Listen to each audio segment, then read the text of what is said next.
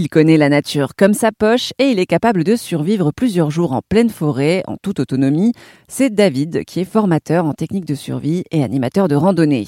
Et pour Airzen Radio, David nous a déjà expliqué où dormir, comment établir son campement et quoi manger. Et puis, on n'a pas encore évoqué ce sujet, il y a la fameuse épreuve du feu, comme dans Colanta. Comment est-ce qu'on fait pour faire du feu en pleine nature?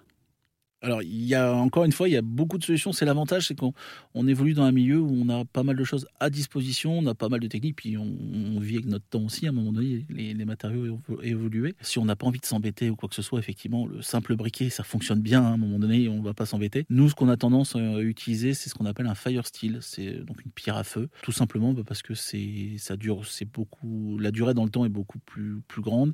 C'est beaucoup moins fragile. Il n'y a pas de problème d'avoir du gaz ou pas du gaz dedans. Voilà, ça fonctionne tout le temps. Euh, même mouillé d'ailleurs. Euh, par contre, ça demande une préparation, euh, préparer son bois, préparer les allumes-feu, etc. avant. Tout en sachant qu'on ne peut pas allumer un feu n'importe où, hein, comme on disait. Mmh. ça, il faut y faire attention.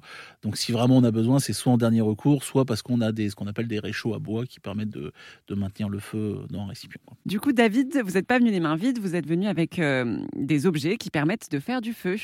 Oui, tout à fait. Donc, je vous parlais du, du Fire Steel, justement, qui, qui, euh, qui nous sert, nous, à allumer les feux parce que c'est beaucoup plus c'est beaucoup plus durable dans le temps qu'un briquet.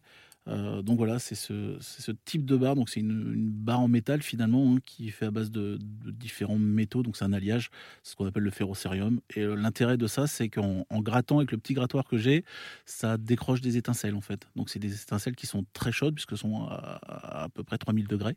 Et donc ça permet d'enflammer des, des, petits matériaux, des petites brindilles ou je vous parlais de, bois gras tout à l'heure, des mmh écorces de boulot, etc. Donc ça nous permet de pouvoir le, de pouvoir le faire.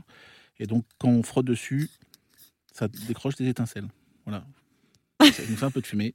On met pas le feu dans le studio non plus. Cool. Techniquement, si je gratte comme ça sur un tronc d'arbre, ça, il se passera jamais rien. On est bien d'accord. Il faut vraiment préparer, prendre le temps de préparer les choses.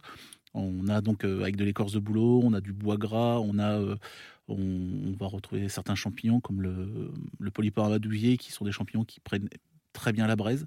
Euh, donc il y a une petite préparation à faire dessus. Donc ça nous fait des braises et c'est ces braises-là où on va souffler dessus dans des nids de paille, des nids d'herbe pour pouvoir, euh, pour pouvoir avoir notre, notre feu. Et du coup, je vous ai ramené son ancêtre aussi. Euh, qui est l'ancêtre du fire steel, donc c'est ce qu'on appelle un briquet médiéval. Donc tout simplement, c'est un, bout de fer qu'on va frotter sur des, sur des silex et qui vont nous dégager des, des étincelles également. Voilà. Mmh. Et alors, des étincelles qui sont beaucoup moins chaudes. Donc euh, voilà, vous avez deux versions, la version, la version médiévale et la version moderne euh, devant vous. Mmh. En tout cas, c'est des petits objets euh, très légers et faciles à transporter, à glisser dans un sac. Hein. Oui, alors le, le, typiquement, on est en randonnée, j'emmènerais plutôt le, fire steel et un briquet s'il fallait au, cas où. mais surtout le fire steel, le briquet médiéval, c'est vraiment pour des stages un peu plus nature et pour apprendre d'autres techniques pour faire du feu. Enfin, on peut voilà conclure cette interview en reparlant de votre métier. Comment ça se passe si on a envie de participer à l'un de vos stages? Alors, bah, pour participer au stage, il faut pas hésiter à me contacter euh, directement via mes réseaux ou de, contacter euh, la société pour qui je travaille qui s'appelle Time on Target. C'est des stages qui durent combien de temps? Et il me semble que vous faites aussi des stages famille. Oui, tout à fait. C'est des stages qui se font euh, en général sur un week-end. Euh, après, ça peut être enfin, sur deux jours, c'est deux jours, une nuit. Euh, et c'est adapté à tout style de public. On, adapte les stages en fonction des demandes. Donc, mmh. évident que pour un stage famille, on ne va pas faire des choses trop longues et trop difficiles. Euh, donc tout s'adapte en fonction du public, mais, euh, mais les enfants sont assez, euh, sont assez joueurs sur ce type d'activité. Ils aiment bien se retrouver en forêt et, et en plus, comme ils sont pleins d'énergie, en général le soir, ils sont pas encore fatigués. C'est assez sympa à voir.